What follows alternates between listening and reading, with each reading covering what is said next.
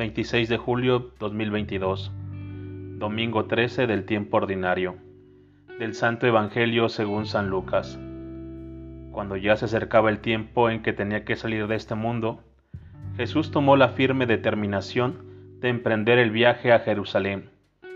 Envió mensajeros por delante y ellos fueron a una aldea de Samaria para conseguirle alojamiento. Pero los samaritanos no quisieron recibirlo porque supieron que iba a Jerusalén.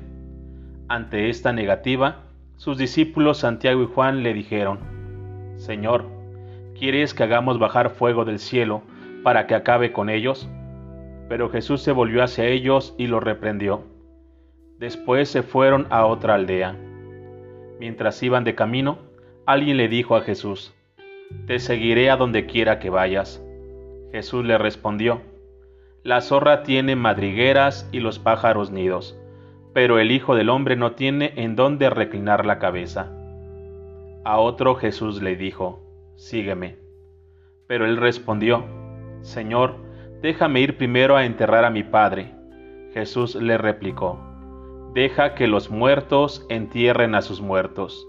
Tú ve y anuncia el reino de Dios. A otro le dijo, Te seguiré, Señor, pero déjame primero despedirme de mi familia. Jesús le contestó, El que empuña el arado y mira hacia atrás, no sirve para el reino de Dios. Palabra del Señor. Los frecuentes conflictos de mentalidad con el pueblo y con las autoridades religiosas confirmaron a Jesús a lo largo del camino como el Mesías siervo, previsto por Isaías y asumido por él, desde el comienzo de su actividad apostólica.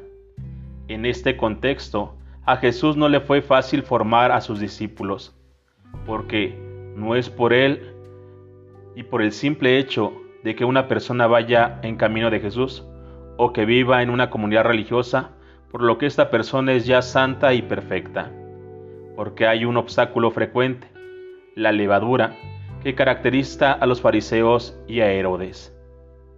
Por eso es importante no dejarse llevar por la levadura de la cultura dominante, de la religión pagana, de un Dios disminuido o que no existe.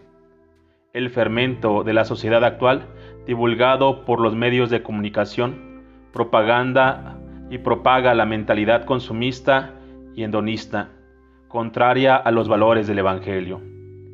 No es fácil para las personas descubrir que le están engañando o que esto realmente no es correcto. Inspirado por el ejemplo del profeta Elías, Santiago y Juan quieren hacer bajar fuego del cielo para que extermine los habitantes de aquella aldea. Piensan que por el simple hecho de que están con Jesús, todos deben acogerlos. Ellos poseen la vieja mentalidad, la de ser gente privilegiada. Piensan que Dios se va, que va a actuar de acuerdo a sus deseos. Jesús se volvió hacia ellos y los reprendió.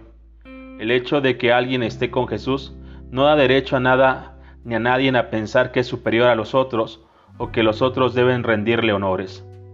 El Espíritu de Jesús pide lo contrario, perdonar setenta veces siete. Vengan los que están agobiados por la cruz.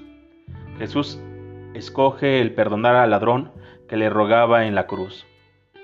Jesús es exigente en la práctica del amor y lo demuestra con los requerimientos que pone para su seguimiento. Jesús se esfuerza en hacer entender a sus discípulos lo que implica su misión. La formación de los auténticos discípulos misioneros de Jesús es y es y exige lenta y dolorosamente, ya no es fácil hacer nacer de nosotros la nueva experiencia de Dios que anuncia Jesús, una nueva visión de la vida y del prójimo, dejar a un lado la invitación del mundo a lo transitorio, renunciar a lo pasajero para abrazar el sacrificio. Necesita de una gran dosis de amor que hay que hacer crecer diariamente. ¿Cómo lo podemos lograr? ¿Qué nos puede ayudar a decir siempre sí a lo que Dios nos pide? ¿Cómo cultivar una nueva visión sobre Dios y el prójimo para nuestro testimonio? Acérquense a, a quienes dan prioridad a las cosas pasajeras. Todos sabemos en nuestras comunidades, en nuestras parroquias, en nuestros barrios, el mal que hace a la iglesia el escándalo dado a aquellas personas que se dicen muy católicas, que van con frecuencia a la iglesia, pero después de su vida cotidiana descuidan la familia, hablan mal de los otros, etc. Esto es lo que Jesús condena, porque esto es un antitestimonio cristiano.